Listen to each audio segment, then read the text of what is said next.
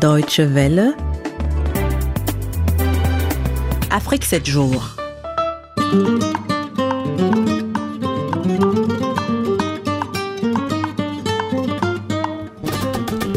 Heureux de vous retrouver pour cette nouvelle édition d'Afrique 7 jours avec au menu comme toujours trois rubriques. D'abord, euh, nous ferons le résumé des principaux sujets qui ont marqué l'actualité africaine cette semaine.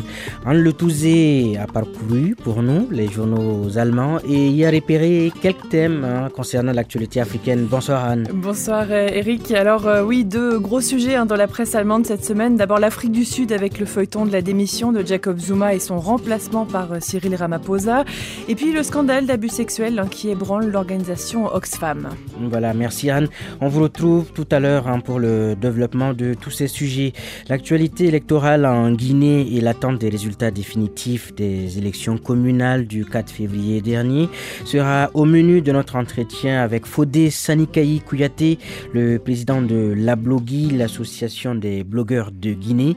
Une interview que vous pourrez écouter dans la rubrique Blogosphère.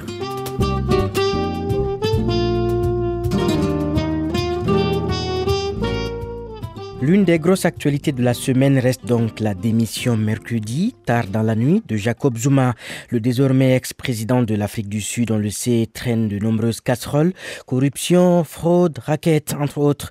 En démissionnant de ses fonctions de président, Jacob Zuma pourrait-il échapper à la justice de son pays? Voici ce que nous a dit jeudi soir Andy 16, spécialiste de l'actualité politique en Afrique du Sud crois que la justice en Afrique du Sud est indépendante. D'autant plus que le climat est tellement favorable à Cyril Ramaphosa en ce moment qu'on voit mal comment la justice pourrait aller à l'encontre des pressions populaires dont on ne sait pas d'où elles viendraient parce que Zuma a perdu tous ses amis, il a perdu tous ses alliés, tous ceux qui le soutenaient au sein de, au sein de la direction du parti. La situation permet d'avoir une justice indépendante. Voilà, la situation permet d'avoir une justice indépendante en Afrique du Sud. C'est ce que venait de déclarer Anne Dissez. Et c'est donc l'ancien syndicaliste, hein, puis homme d'affaires Cyril Ramaphosa, qui a été élu jeudi par le Parlement, président de la République d'Afrique du Sud, en remplacement donc de Jacob Zuma. Cyril Ramaphosa a présenté vendredi les grandes lignes de son plan d'action pour le pays, déjà sous la pression d'une opposition et d'une opinion publique qui exige la preuve hein, que l'ère Zuma a été effectivement enterré. Autre défi qui attend Cyril Ramaphosa, conduire l'ANC, le parti qu'il dirige depuis décembre dernier, vers une victoire lors des prochaines élections générales d'avril 2019. Une victoire incertaine en raison de frasques de Jacob Zuma, le désormais ex-président qui n'est d'ailleurs pas le seul dirigeant à avoir démissionné. Le premier ministre éthiopien Haile Mariam Desalegn, sous pression, lui aussi, hein, au sein de la coalition au pouvoir, a démissionné jeudi emporté par une crise politique, crise politique marquée par euh, des manifestations antigouvernementales sans précédent depuis un quart de siècle hein, dans le deuxième pays le plus peuplé d'Afrique. Je veux nommer l'Éthiopie.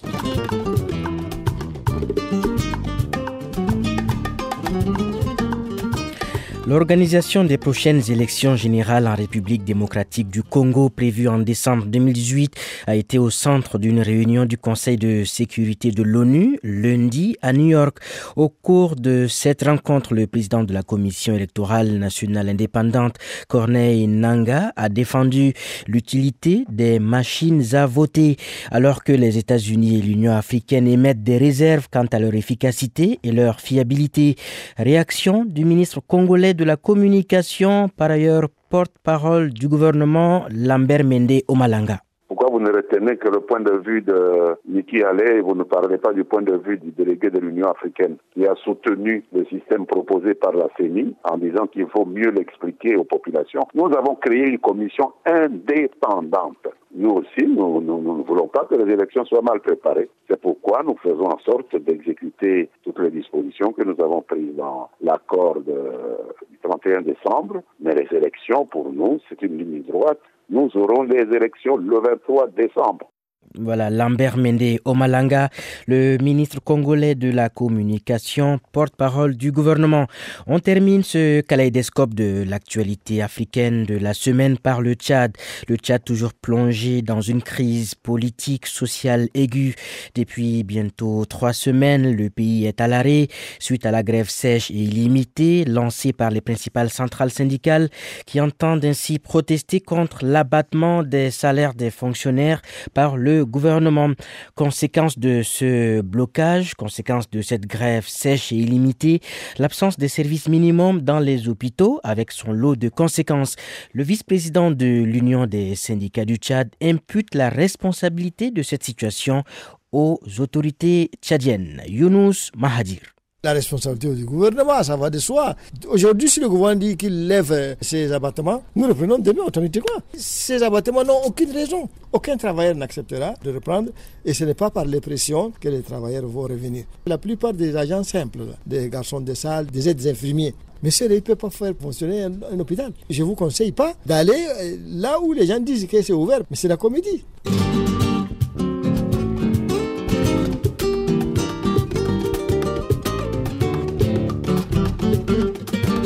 Rebonsoir Anne Le Touzé. Euh, rebonsoir Eric Topona. Alors, euh, vous le disiez en titre tout à l'heure, les journaux allemands ont suivi avec une très grande attention les événements qui ont précipité la chute hein, de Jacob Zuma Oui, un feuilleton, un rebondissement hein, qui a vu se jouer son dernier épisode mercredi soir avec, vous l'avez dit, la démission du président Jacob Zuma, désavoué par son parti, l'ANC. Le journal suisse de langue allemande Neue Zürcher Zeitung salue la fin d'un populiste. La plus grande prouesse de Jacob Zuma a été de se maintenir au pouvoir pendant près de neuf ans, malgré les innombrables scandales de corruption, une économie stagnante, une cote de popularité descendue en dessous de 20% vers la fin, ou encore un appareil d'État miné par par des réseaux corrompus. On peut difficilement faire pire bilan, note le journal. Entre ce que les politiciens disent et ce qu'ils font, il y a souvent un fossé. Chez Jacob Zuma, c'était un abysse. Dans ses discours, il se présentait en ancien combattant de l'apartheid, ayant grandi dans des conditions modestes et représentant l'homme du peuple. En réalité, sa politique a été menée presque exclusivement dans son intérêt personnel. En 2009, il promettait de mettre la lutte contre la pauvreté au cœur de sa politique. Neuf ans plus tard, constate la Neue Zürcher Zeitung, le nombre de Sud-Africains pauvres a augmenté de 4 millions et plus de la moitié de la population entre dans cette catégorie. La longue suite des promesses non tenues a laissé des traces. Les Sud-Africains ont perdu confiance en la politique et cela constitue un danger pour la stabilité de la démocratie si difficilement conquise. Autant dire que les défis sont énormes pour le successeur de Zuma, Cyril Ramaphosa. C'est au nouveau président élu jeudi par le Parlement que s'intéresse justement l'hebdomadaire Zeit avec un titre court interrogatif, incorruptible. Cela faisait longtemps, écrit le journal, que Cyril Ramaphosa attendait son moment. Il était vice-président depuis 2014, un vrai numéro d'équilibriste, car il a servi pendant toutes ces années sous un président corrompu. Cyril Ramaphosa a donc dû veiller à ne pas se brouiller avec le président pour ne pas risquer sa carrière, tout en évitant d'être éclaboussé par les scandales liés à Jacob Zuma. Mais Ramaphosa est l'un des hommes les plus riches d'Afrique du Sud et c'est sur lui que reposent de grands espoirs, tant les Sud-Africains ont besoin d'un sauveur. Pourra-t-il répondre à leurs attentes se demande Ditzeit. Ou autrement dit, un homme aussi riche peut-il combattre la corruption et garantir davantage de justice sociale? La Süddeutsche Zeitung s'interroge elle aussi sur la personnalité du nouveau président sud-africain. Jeudi, Cyril Ramaphosa s'est levé à 6 heures pour faire un peu de jogging sur la promenade au Cap avant de se faire prendre en photo avec quelques fans. Un des rares épisodes connus de la vie du nouveau président de l'Afrique du Sud. De son prédécesseur Jacob Zuma, on savait à peu près tout, les plus doués connaissant même le prénom de ses 22 enfants, mais Cyril Ramaphosa entretient le mystère autour de sa vie privée. Il prend les rênes de l'Afrique du Sud à un moment difficile. La corruption de Zuma a laissé un pays en faillite morale et financière. Beaucoup de Sud-Africains se demandent si l'ANC a encore lieu d'exister ou si le pays doit être libéré du mouvement de libération. Ramaphosa est sans doute le mieux placé pour offrir un renouveau au parti. Il est intelligent, charmant, est jusqu'à maintenant exempté de tout lien avec la corruption, mais il n'a pas beaucoup d'amis en politique et ce n'est pas comme si la lutte contre la corruption était la priorité de l'ANC. On peut donc s'attendre, selon la Süddeutsche, à ce que la résistance soit à la hauteur des efforts engagés. Voilà, Anne, certains journaux reviennent aussi sur le scandale d'abus sexuels qui a plongé l'ONG britannique Oxfam hein, dans la tourmente en début de semaine. Et notamment le Handelsblatt. La vie en Haïti n'a rien d'une idylle dans les Caraïbes, écrit le journal. Le pays compte parmi les plus pauvres du monde et sur place, des organisations humanitaires viennent en aide aux populations. Mais certains membres de ces ONG profitent de façon éhontée de la situation.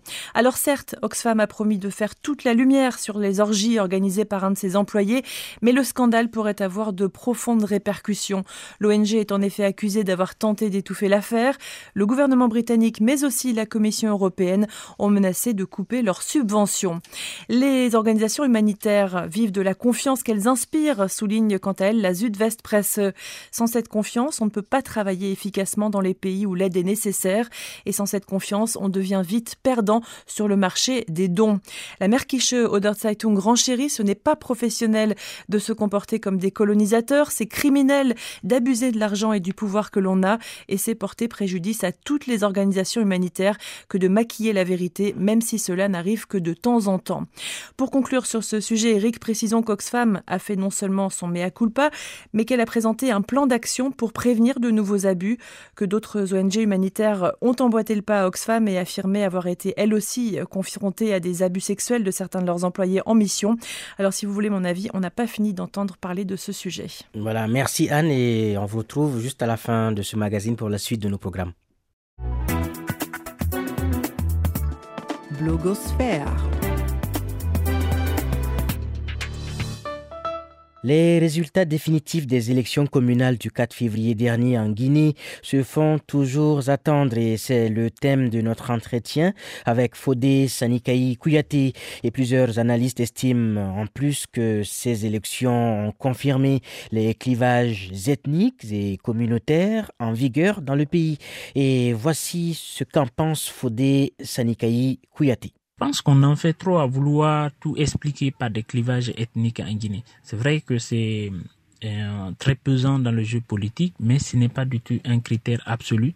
Sinon, il y a eu des candidats indépendants qui ont été élus qui ne le seraient jamais dans la circonscription dans laquelle ils ont été euh, je n'ai pas les résultats partiels sous les yeux, mais est-ce qu'on peut, est-ce qu'on peut en déduire que le, RPG du, du, président Condé euh, s'en est sorti euh, plutôt bien à l'issue de ces élections communales? Je pense au contraire que le RPG du président Alpha Condé en est sorti plus affaibli que renforcé contrairement à l'opposition, euh, notamment le parti de Cyril Diallo. En somme, Fodé Sanikaï Kouyaté, quelles leçons hein, pouvez-vous tirer, ou bien que vous avez tiré, euh, après ces élections communales euh, tant attendues en Guinée? L'une des leçons que l'on peut tirer de ces élections, c'est l'avancée des candidats indépendants face aux candidats des partis politiques, et ce, dans plusieurs villes du pays, mais aussi à Conakry, dans la commune stratégique de Kalom. Je pense que c'est un signe de maturité politique et que les populations sont capables de voter pour euh, des personnes qui incarnent à leurs yeux une certaine valeur que de voter euh, indéfiniment pour les partis politiques. La deuxième leçon, et qui est une très mauvaise leçon, c'est les violences post-électorales. Ces violences sont à mettre au compte des partis politiques qui utilisent et instrumentalisent l'ethnie à chaque fois qu'il y a des élections euh, en Guinée. Et ça, c'est dommage. Et surtout que ce soit intervenu dans des villes qui sont connues comme étant euh, vraiment des villes cosmopolites où il y a plusieurs euh, ethnies qui cohabitent sans aucun problème. Il faut attendre les élections pour que euh, ça s'embrase. Et ça, c'est déplorable.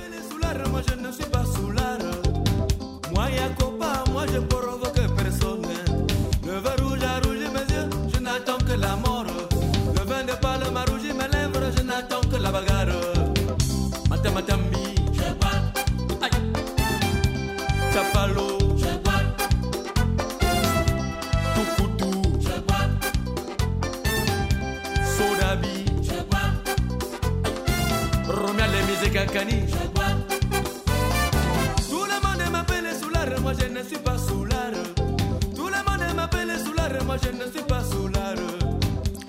Le train Afrique 7 jours entre bientôt en gare à la présentation donc, du magazine. C'était Eric Topona et je vous laisse en compagnie de ma collègue Anne Letouzé pour la suite de nos programmes. Et comme d'habitude, je vous quitte sur ce proverbe venu de la Guinée. La vérité rougit les yeux mais ne les crève pas. À la semaine prochaine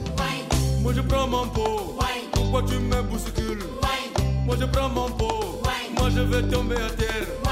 Moi je prends mon pot. Tiens-moi bien ma femme. C'est mon argent. Mais pourquoi tu comptes moi? Moi mes chers coupés, moi je ne comprends pas.